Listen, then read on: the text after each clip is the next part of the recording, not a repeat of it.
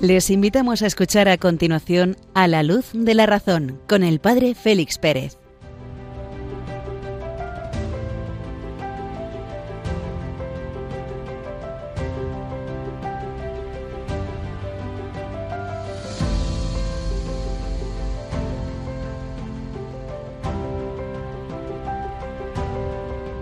Muy buenas noches, queridos amigos de Radio María Acabamos de escuchar las señales horarias de la medianoche, una hora menos en las Islas Canarias, de este miércoles, día 19 de julio de 2023.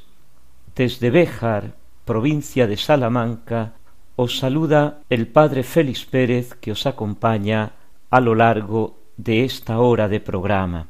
Encendemos la lámpara de la razón y a su luz nos encaminamos en un primer momento, acompañados de la palabra del Papa San Juan Pablo II, comentando la encíclica Fides et Ratio.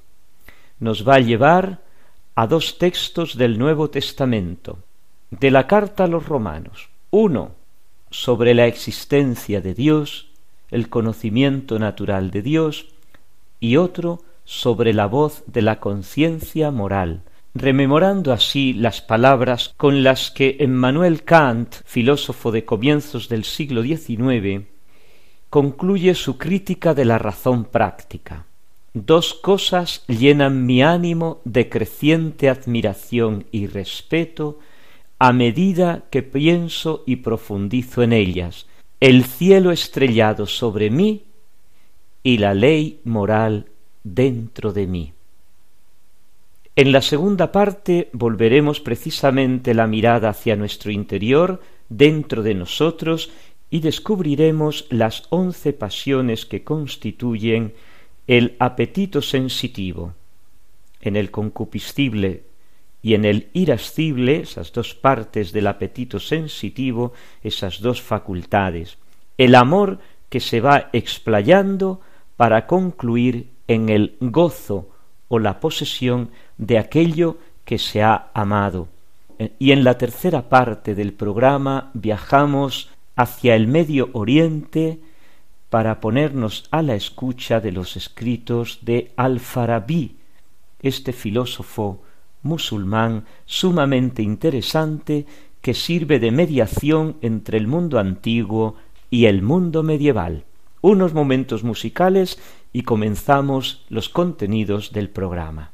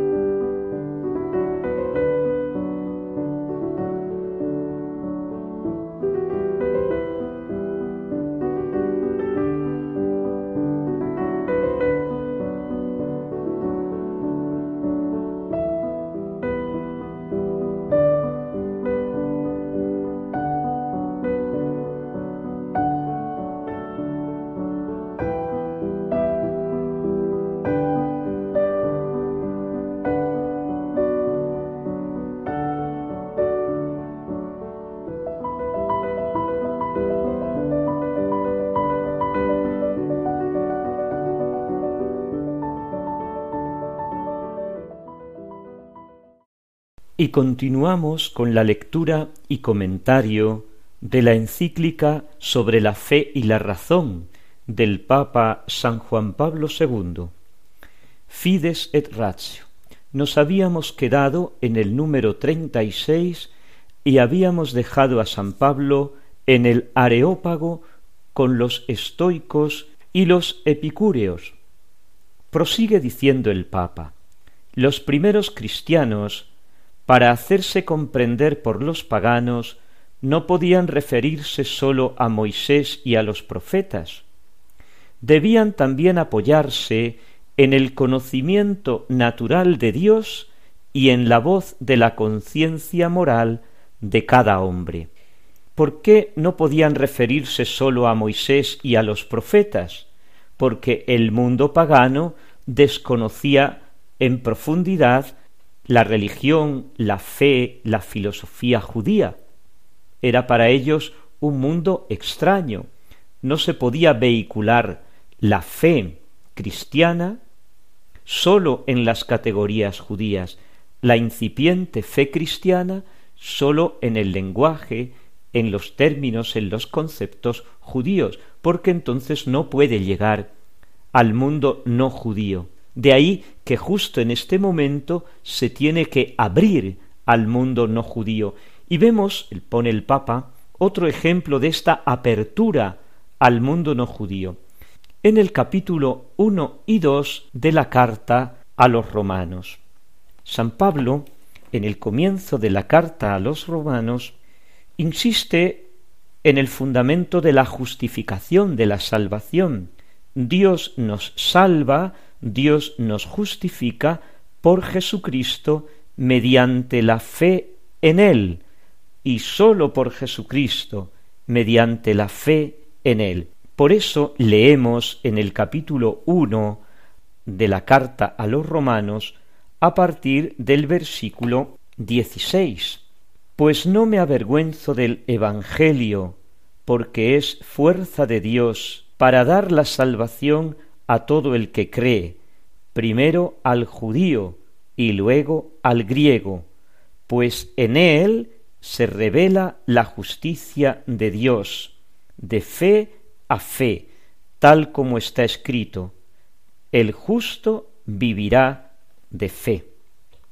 Por tanto, es Dios el único que nos justifica, no nosotros con nuestra conciencia, ni con la ley de Moisés, sino sólo Él con su gracia como fundamento de la justificación, gracia que después va a eclosionar en un montón de obras buenas, y dando un repaso a la no justificación, no salvación del mundo gentil, del mundo grecorromano, dice, pues la ira de Dios se revela desde el cielo contra toda clase de impiedad y justicia de los hombres, que con su injusticia tienen maniatada la verdad, porque entre ellos está patente lo que se puede conocer de Dios, pues Dios se lo ha manifestado.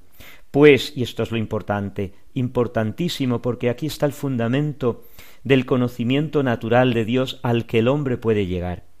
Pues lo invisible de Dios, su eterno poder y su divinidad, desde la creación del mundo, se puede ver, captada por la inteligencia gracias a las criaturas, hasta el punto de no tener excusa, porque aun habiendo conocido a Dios, no le dieron gloria, ni le agradecieron como a Dios, sino que sus pensamientos acabaron en lo que es nada, y su ignorante corazón se obnubiló, asegurando ser sabios, acabaron locos, y cambiaron la gloria del Dios inmortal por una imagen representando un hombre mortal y pájaros y cuadrúpedos y reptiles. Retoma así San Pablo la crítica que ya en el Antiguo Testamento, los salmos son testigos de ello, hacían de las divinidades de los pueblos aledaños a Israel. Los ídolos tienen boca y no hablan, tienen ojos y no ven, no tiene voz su garganta y esa, ese deseo del creyente, que sean igual los que los hacen, cuantos confían en ellos. Un momento musical, agradecemos al Señor el conocimiento de Él que ha infundido en nuestro corazón y vamos a adentrarnos en los secretos del hombre.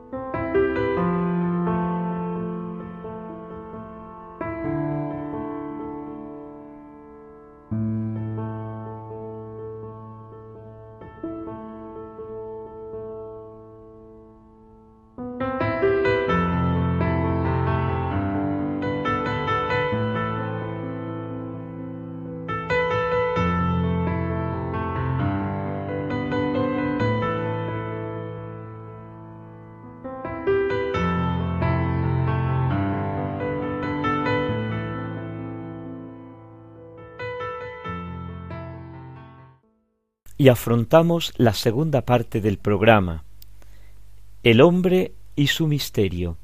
Nos queremos adentrar una noche más en la interioridad del hombre, en el misterio del hombre, en qué llevamos dentro de nosotros para conocernos, comprendernos mejor y así poder sacar de nosotros lo mejor para los demás y para Dios.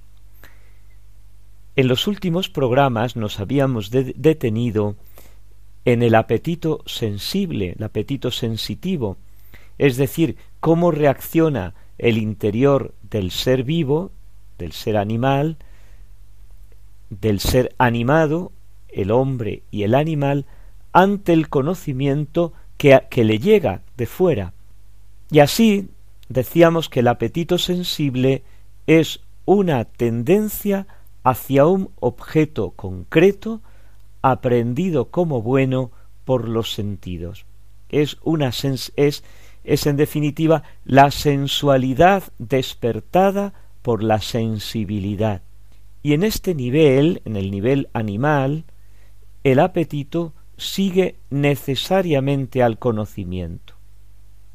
La elección libre, propia del ser humano, supone que se conozca el bien o la bondad concreta de este ser, de, este objeto que me ha venido por los sentidos, y que yo la valore, la valore, la compare como bien particular con un bien supremo, con un bien más perfecto, con el bien absoluto. Pero esto es obra de la inteligencia y no es obra de la sensibilidad. Lo vamos a dejar un momento aparte, porque es como el segundo piso de nuestra sensibilidad, es el segundo piso de nuestros apetitos, el apetito sensitivo y el apetito intelectivo o voluntad en el caso del hombre. Y así podemos ver y comprender el apetito sensitivo, el apetito sensible nuestro, como un análogo inferior de la voluntad. Primero, porque es como la voluntad un apetito ilícito que se dirige hacia, y después porque antes de la aprehensión del objeto el apetito es indeterminado, dispuesto a tener por objeto cualquier bien, como sería el fundamento mismo de la libertad.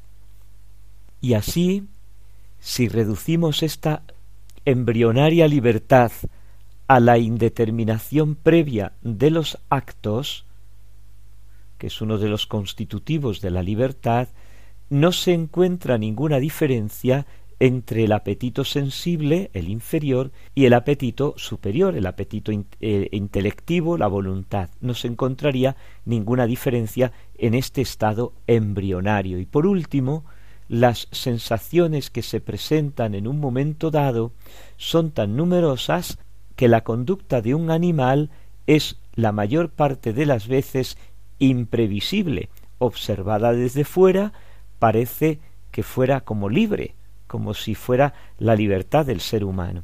Vamos entonces a entrar un poco recapitulando en la clasificación de estos apetitos desde otro punto de vista para ir rematando esta cuestión, porque siempre salen aspectos nuevos, aspectos que nos iluminan. El fondo de todo es único. Es la tendencia hacia un bien, el amor hacia un bien vemos entonces que el punto de partida es el amor y el punto de llegada es el gozo. Esto es fundamental para entender toda la estructura del ser humano y toda la estructura del animal y toda la estructura de la vida.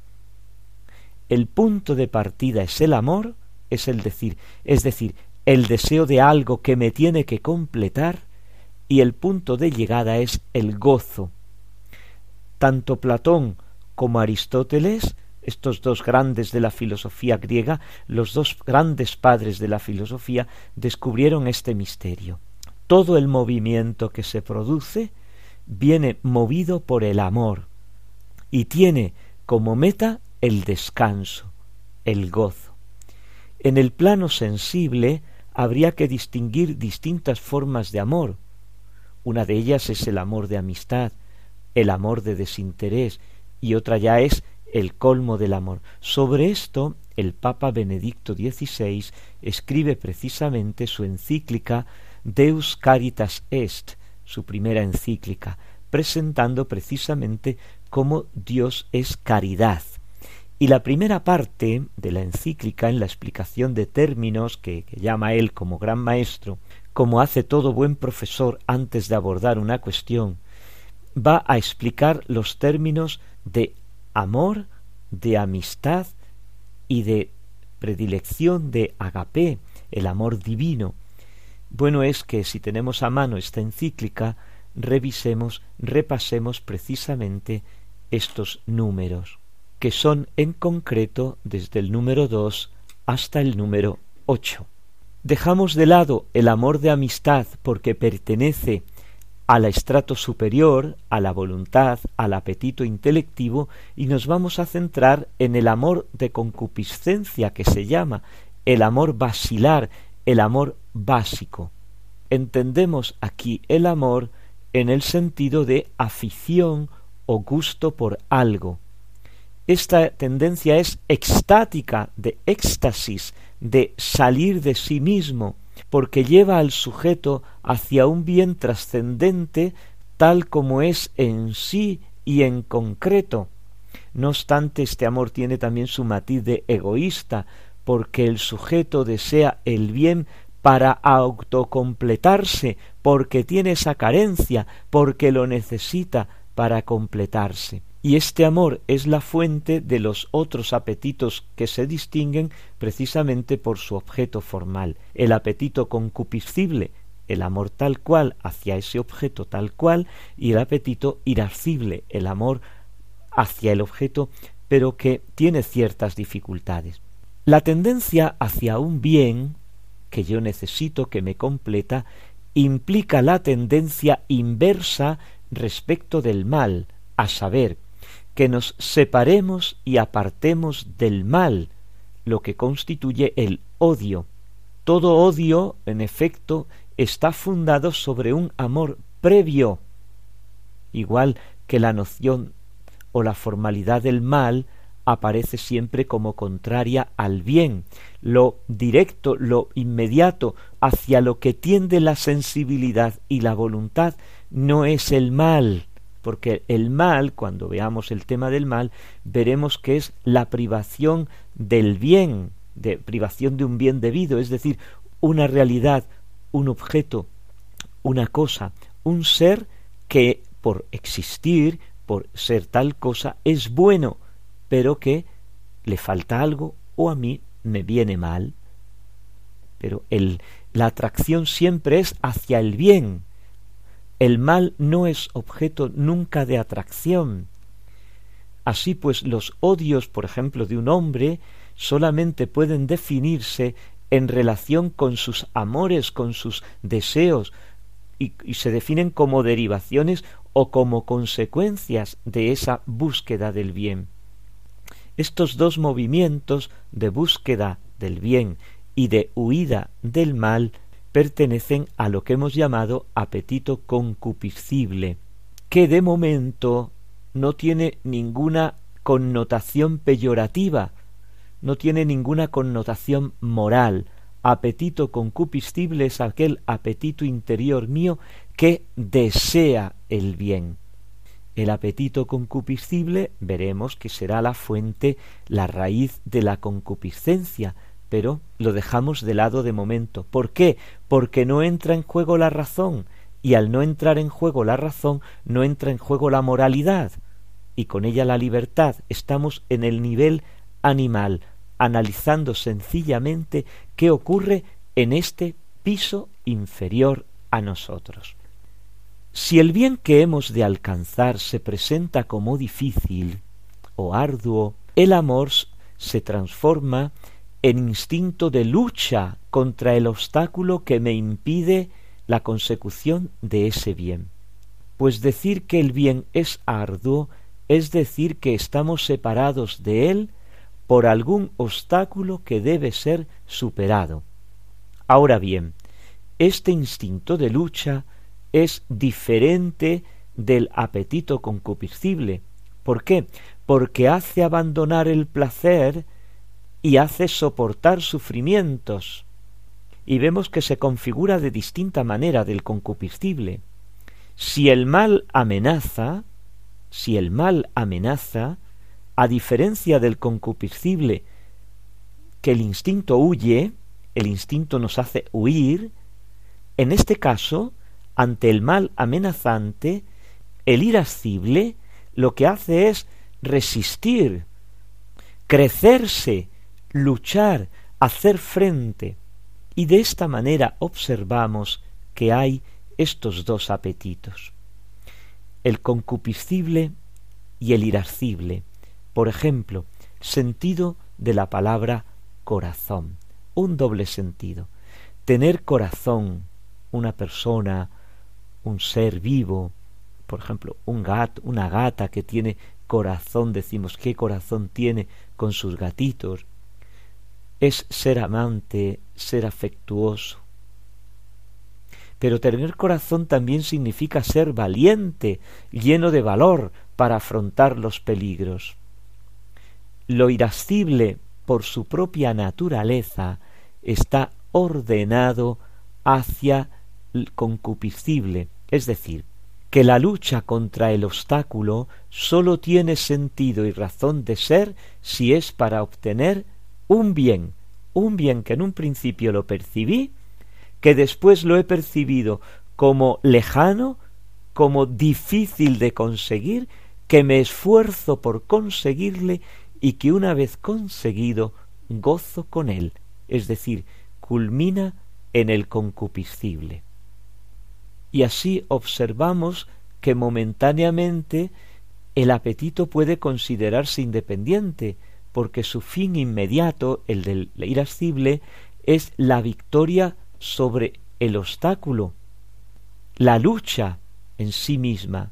De este modo puede ocurrir que habiendo abordado un obstáculo con vistas a obtener un bien, llega a olvidarse el fin último, para no pensar más que en la victoria e incluso se olvida para concentrarse solamente en la lucha. Tengamos en mente, para poder entender esto perfectamente, los oyentes de cierta edad pueden echar mano de la serie El hombre y la tierra de Félix Rodríguez de la Fuente, donde nos analizaba precisamente, sin quererlo, todos estos elementos del apetito irascible y concupiscible en el comportamiento de los animales. Cual, cualquiera escena de cualquier programa tenía toda esta dinámica. Es curioso, porque en esa serie aprendemos precisamente cómo funcionan estos dos apetitos. Y estos dos apetitos lo que dan lugar es a las pasiones, en el sentido que decíamos ya en los en los programas anteriores. Pasión, primero, porque se da una mutación corporal. Es un elemento esencial de la pasión sensible. Sin esta mutación corporal, es decir, que el cuerpo reacciona, que nuestro organismo reacciona, el sentimiento estaría desencarnado estaría fuera de lugar, sería meramente cerebral, meramente intelectual en el caso nuestro de la persona, lo que significa que no sería un estado de sensibilidad. Tiemblo, tengo miedo, mi miedo está constituido por el temblor. Pero es la modificación física es solamente la base o la materia del sentimiento. No lo explica todo, sólo el calor del sentimiento, pero esta modificación física, esta mutación corporal, es solamente la base o la materia del sentimiento, no lo explica todo, sólo el calor del sentimiento. Y por, y por el contrario, ella misma, la mutación del cuerpo, necesita una explicación.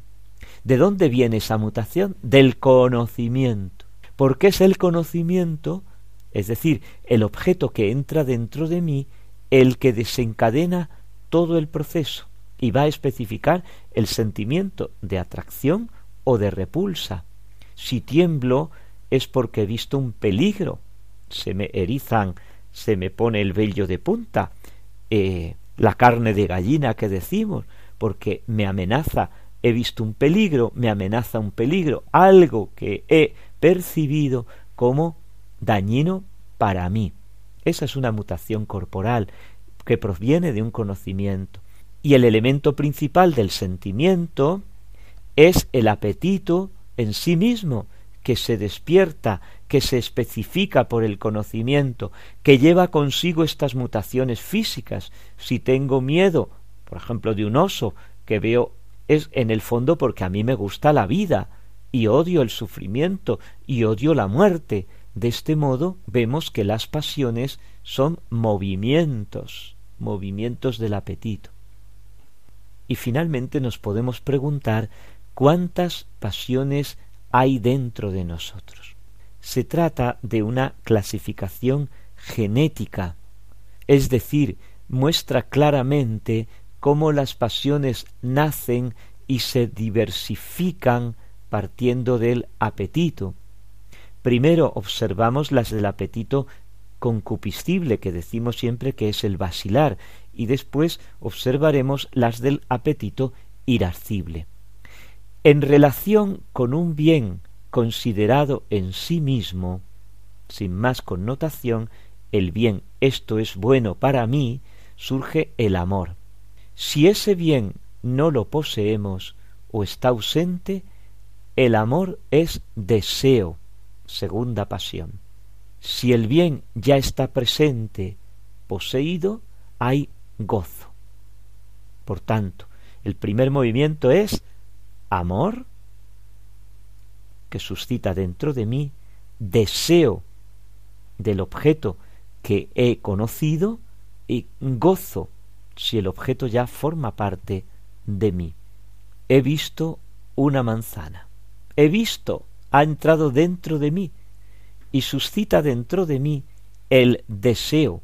Y, y hay como decíamos antes, mutaciones corporales, y tanto que empieza a sonar hasta el estómago, las tripas me suenan, tengo hambre, esa manzana me viene muy bien, está la cogitativa, la estimativa del animal, ojo a la importancia que tiene este sentido interno que veíamos en los programas cuando analizábamos el conocimiento sensitivo, pues ya me está diciendo que me viene muy bien esa manzana, y gozo cuando estoy comiéndome la manzana. Vemos, por tanto, una vez más lo que es evidente, que el amor es el fundamento de todo, que el amor es el fundamento del goce, de la delectación, y por tanto, que la posesión de un bien que se ha dejado de amar ya no me proporciona ningún gozo. Por ejemplo, los juguetes de los niños, que en un momento pues van detrás de ellos, juegan un rato y luego vemos que ya no los hacen ni caso. Para ellos ya no es gozo. Y esto es lo que ocurre a menudo cuando alcanzamos un bien que hemos imaginado, que hemos ardientemente deseado bajo un aspecto imaginario y que luego cuando lo tenemos nos proporciona desilusión. A veces cuando compramos cosas, pues ropa o cualquier objeto o un regalo o un o un helado. Pues pues no está tan bueno como yo quería. Vaya desilusión. Pues eso. En relación con un mal considerado en sí mismo para mí como mal, surge el odio. Yo eso no lo quiero. Si ese mal está ausente, en vez de desearlo, lo rechazo. Hay una aversión hacia él un desprecio, un rechazo, y si el mal está presente que me impide el gozo, lo que me inunda es el dolor o la tristeza. Tropiezo, me caigo, ay, ay, ay, ay, ojalá no me haya roto nada. Ay, cómo me duele, ay, ay, ay, ay, ay, ay. Pues sí, me he roto. La rodilla, la clavícula. ¿Y ahora qué?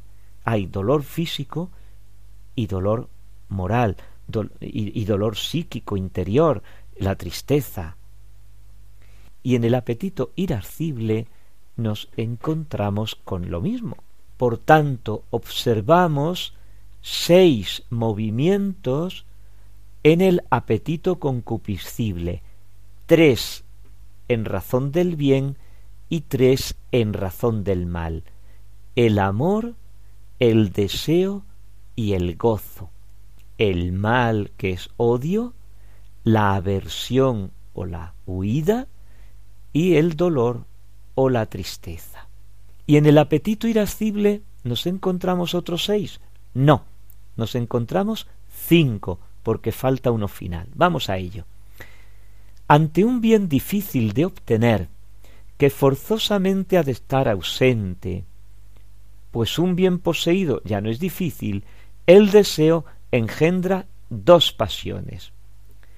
La primera, si es posible alcanzarlo, surge la esperanza. Si es imposible alcanzarlo, la desesperación. Ante un mal difícil, las cosas se complican un poco más. Este mal puede estar presente o ausente. Si el mal está presente, se acabó. Lo que hay es tristeza. Si está ausente, puede aparecer como posible o como imposible de vencer. Y tendremos pues las pasiones siguientes. En el primer caso, la cólera. Luchamos contra el mal presente. En el segundo caso, la audacia. Vamos al encuentro del mal porque lo consideramos vencible. Y en el tercer caso, el temor. Nos alejamos de él porque lo creemos invencible. Y tenemos, por tanto, cinco pasiones en el apetito irascible. La esperanza, la desesperación, la cólera, la audacia y el temor. Y lo dejamos aquí de momento. Vamos conociendo poco a poco nuestra realidad interior mm, para, como decimos siempre, poder un día trabajar sobre ella. A modo de ejemplo, sobre esto precisamente trabaja San Francisco de Sales en el Tratado del Amor de Dios. Curiosamente, nos va explicando los recovecos de nuestra interioridad iluminados desde el amor como fundamento de toda la vida interior, en este caso de la persona, pero podemos analogarlo con los seres animales, con los animales, los seres vivos. Unos momentos musicales para agradecer al Señor la maravilla, como decimos siempre, la maravilla del ser humano, cómo nos ha creado, qué grande es el Señor que ha hecho esta maravilla dentro de nosotros y dentro del resto de la naturaleza.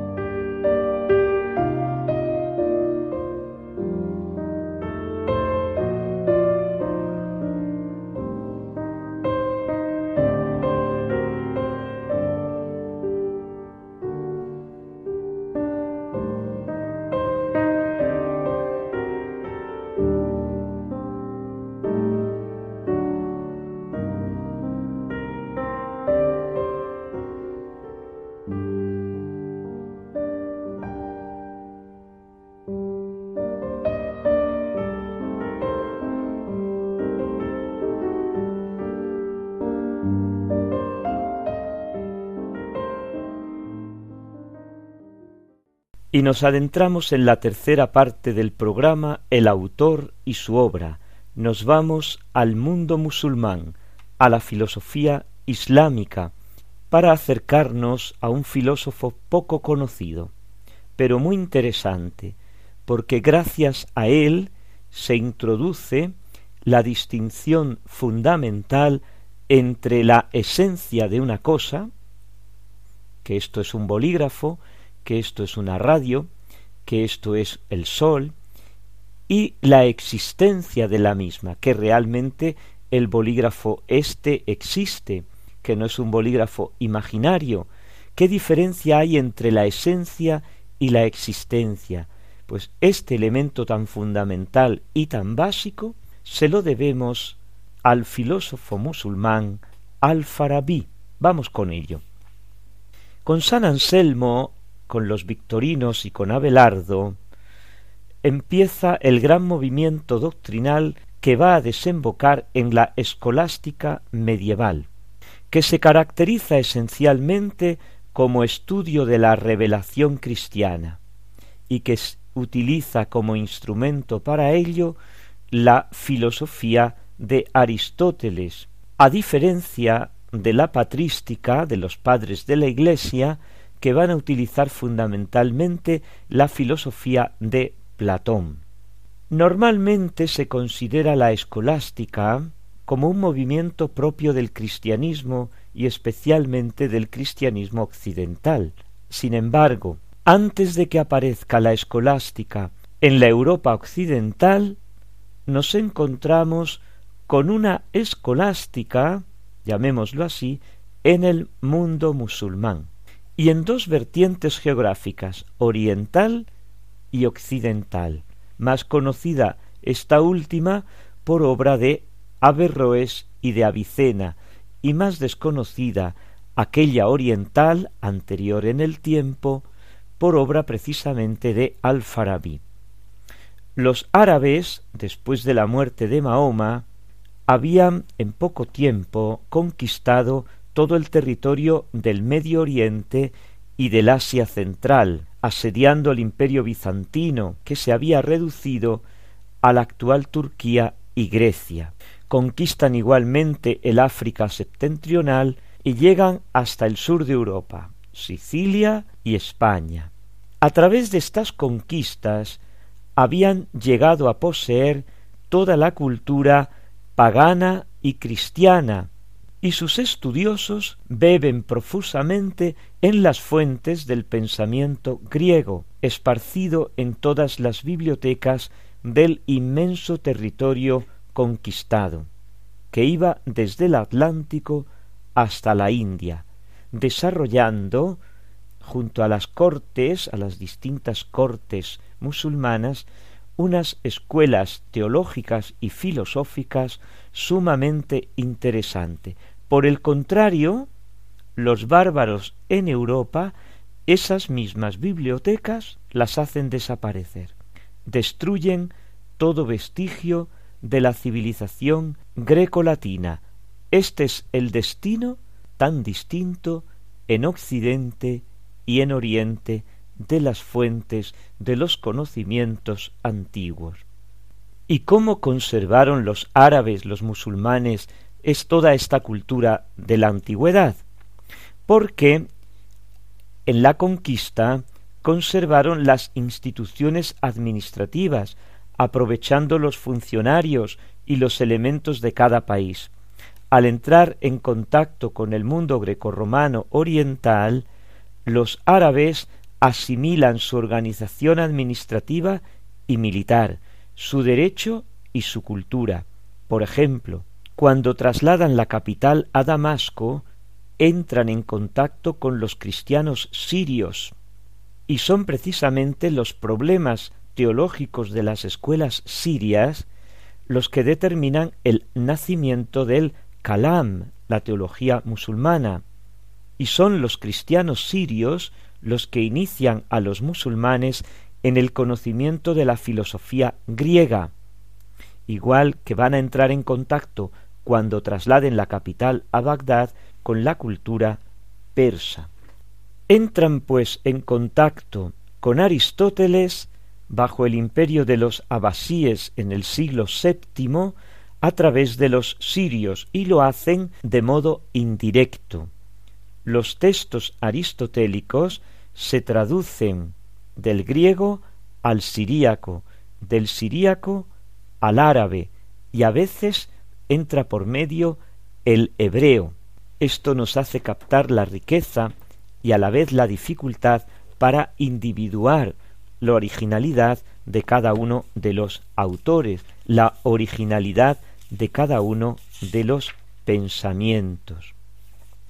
Al-Farabi nace en Farab, Al-Farabi, de ahí le viene el nombre, en el Turdekistán actual, cerca de Persia, en la zona de Persia. Estudió en Bagdad con un médico cristiano, Mata ibn Yunus, y fue condiscípulo del traductor Abu Bishmata, también cristiano. Vivió en Alepo y en Damasco, en Siria.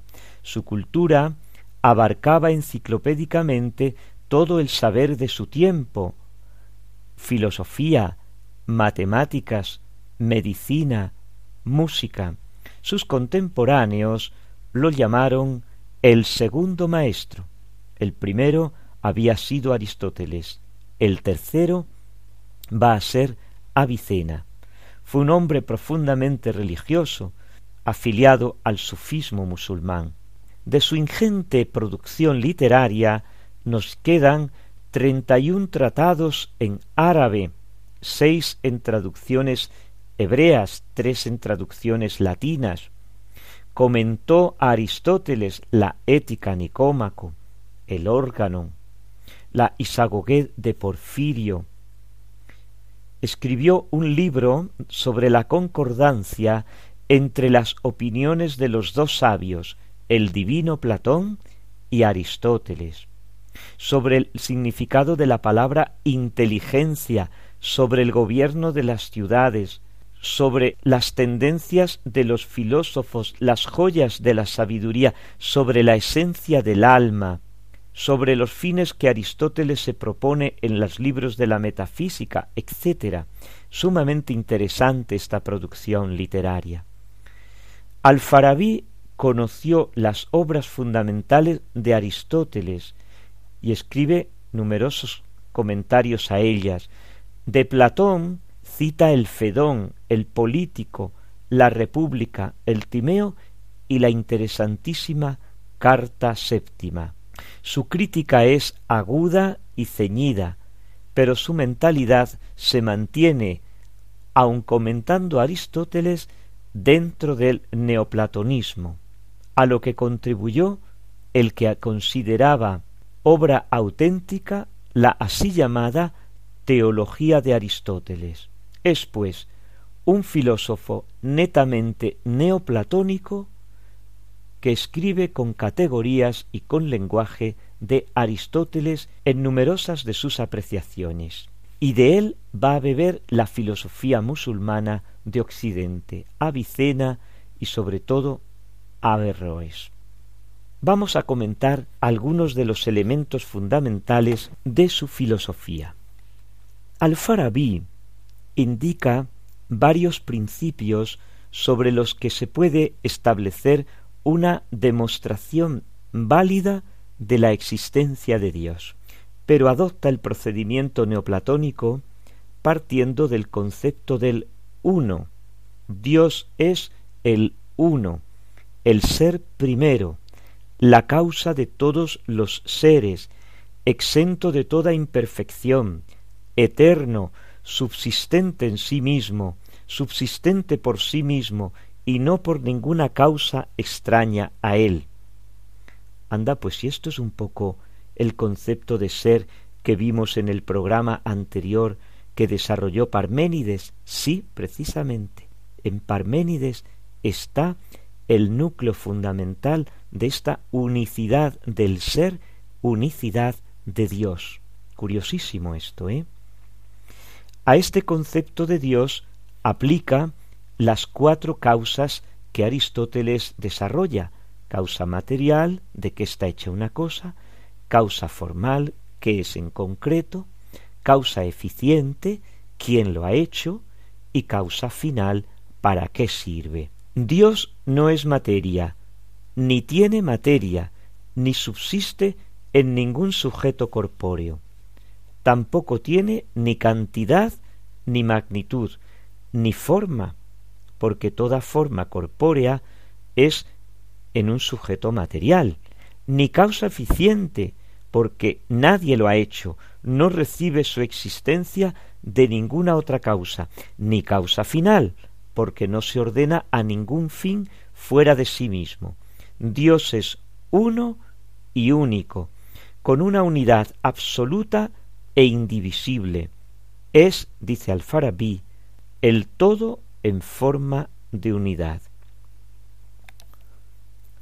Ni tiene género ni diferencia, y su unidad precisamente se opone a la pluralidad de las cosas sensibles y su necesidad es necesario en sí, se opone a la contingencia que pueden ser o no ser todos los demás seres. Por tanto, tenemos en Alfarabí un subrayado vigoroso de la trascendencia de Dios y de su absoluta distinción de las criaturas. El ser de Dios es propio y distinto de todo lo demás, y Dios no tiene contrario, más que una esencia que se puede poner al nivel de las demás. Dios pues es una cosa, una esencia, el árbol es una esencia, el manzano se puede poner al mismo nivel. No, Dios es una superesencia, porque en él se identifican esencia y existencia. Lo veremos esto. Es inteligente en acto, se conoce a sí mismo, y su vida, dice él, es la más excelente intelección del más excelente inteligible por la más excelente inteligencia. Y precisamente en esto consiste su felicidad. Es sumamente inteligible en sí mismo, mas no para nosotros, para nuestra inteligencia. ¿Por qué? Porque nuestra inteligencia es muy pequeña y queda deslumbrada ante su infinita perfección. Es absolutamente simple, en él ni hay género ni diferencia, por tanto, inefable e indefinible, y sólo podremos conocerlo cuando nuestra inteligencia se separe del cuerpo y se convierta en una inteligencia pura. Buscando un criterio para establecer la distinción entre Dios y todo lo que no es Dios, los seres creados, se fija sobre todo en la contraposición de sus caracteres, ser incausado no tiene origen, no tiene causa, y seres causados tienen origen, tienen causa, por tanto, un ser necesario que tiene que ser sí o sí, porque no tiene origen y existe, y unos seres contingentes que pueden existir o no. Lo que distingue esencialmente a unos de otros es precisamente el modo como corresponde a cada esencia el acto de existir. El ser necesario es aquel en el cual su existencia actual se identifica necesariamente con una realidad. Concepto y realidad se identifican. Esencia y existencia se identifican. No es posible concebirlas separadas donde está Dios, allí tiene que existir. Es un ser existente, porque su esencia y su acto de existir son la misma cosa. Dios existe necesariamente, no puede adquirir la existencia ni puede dejar de existir. Por el contrario, no sucede lo mismo con los demás seres los demás seres son contingentes, que existen después de no haber existido y que dejarán de existir. Sus esencias pertenecieron primariamente a la categoría de potenciales o simples. Pueden existir, no pueden existir, y después, en un momento dado, reciben el acto de existencia. Para ellos, la existencia es algo que viene de fuera, es un accidente que sobreviene a su esencia. Y cuando ese accidente, ese existir, viene a su esencia, entonces existe realmente. Yo tengo en la mano ahora un bolígrafo. Hace X tiempo este bolígrafo no existía, pero el concepto de bolígrafo sí ha venido a la existencia porque algo lo ha unido existencia a la esencia bolígrafo. Se trata de simples conceptos. ¿Qué valor tienen estas afirmaciones de Alfarabí es algo solamente lógico, conceptual, o tienen también un valor real, un valor metafísico, un valor ontológico. Bueno, pues lo cierto y verdad es que ni Alfarabí ni Avicena, que lo va a retomar después, entienden tratar de simples conceptos, sino que con esta diferencia ellos pretenden señalar la diferencia esencial que distingue a la realidad de Dios, el ser necesario, estamos hablando de unos musulmanes, que Dios es Dios y no hay otro, de los seres creados, contingentes, que pueden existir o no existir. Al-Farabi esta doctrina no la presenta como algo novedoso, como algo que ha descubierto él, dándose mucha importancia, no, sino que la presenta con toda naturalidad. En sus joyas de sabiduría, libro, como consecuencia de la distinción entre el ser necesario e incausado que es Dios y los seres causados y contingentes que son las criaturas.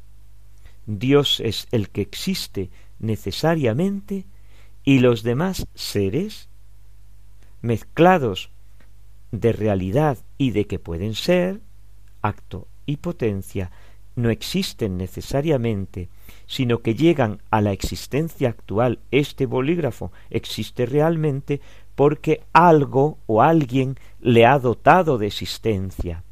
Es por tanto un ser contingente, antes no existía, ahora sí existe.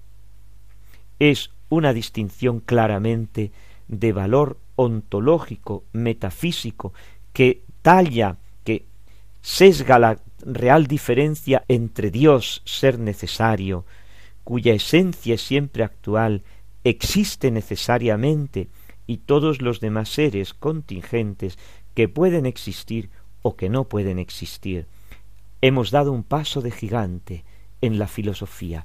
Con Al-Farabi, esta sencilla distinción entre ser necesario y ser contingente, entre la esencia y la existencia, nos va a dar un paso de gigante en la historia de la filosofía. Y es un filósofo que queda ahí como en el rincón, del cual poco se habla. Unos momentos musicales y agradecemos al Señor cómo a través de la historia del pensamiento van aflorando, van surgiendo las grandes cuestiones que interesan al hombre de todos los tiempos.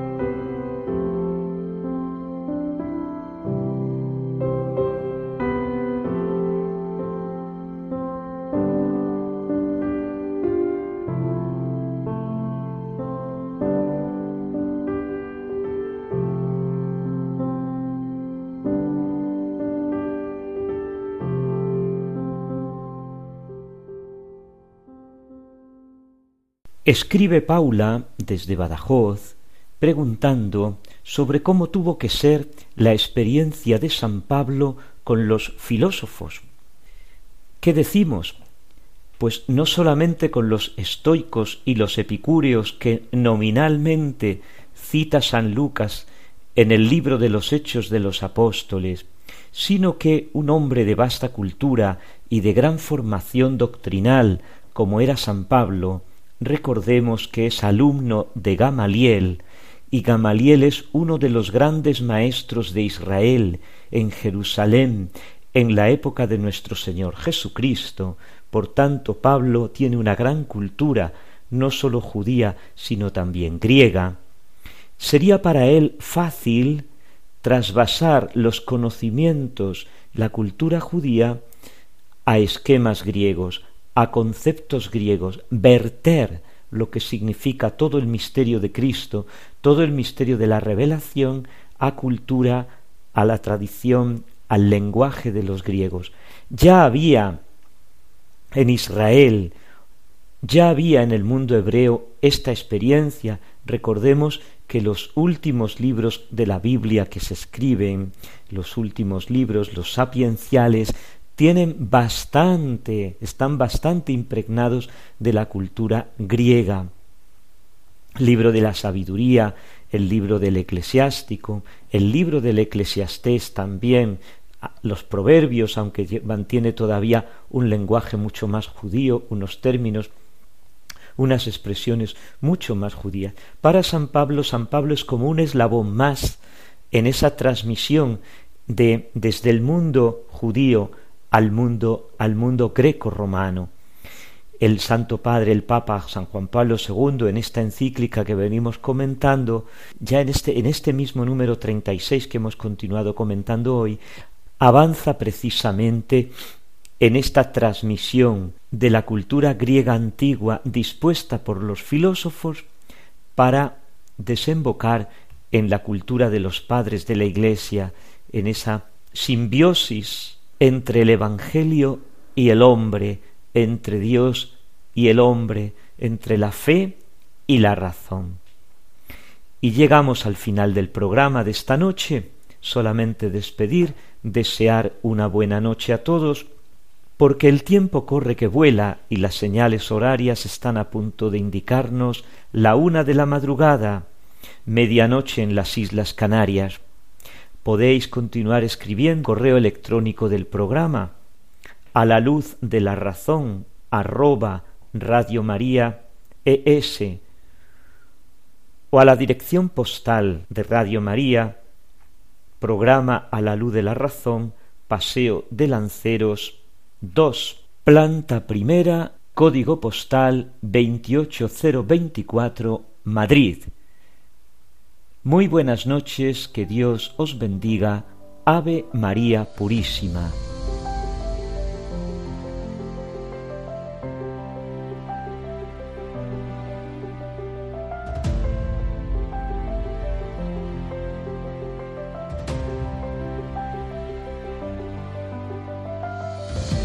Han escuchado en Radio María A la Luz de la Razón con el Padre Félix Pérez.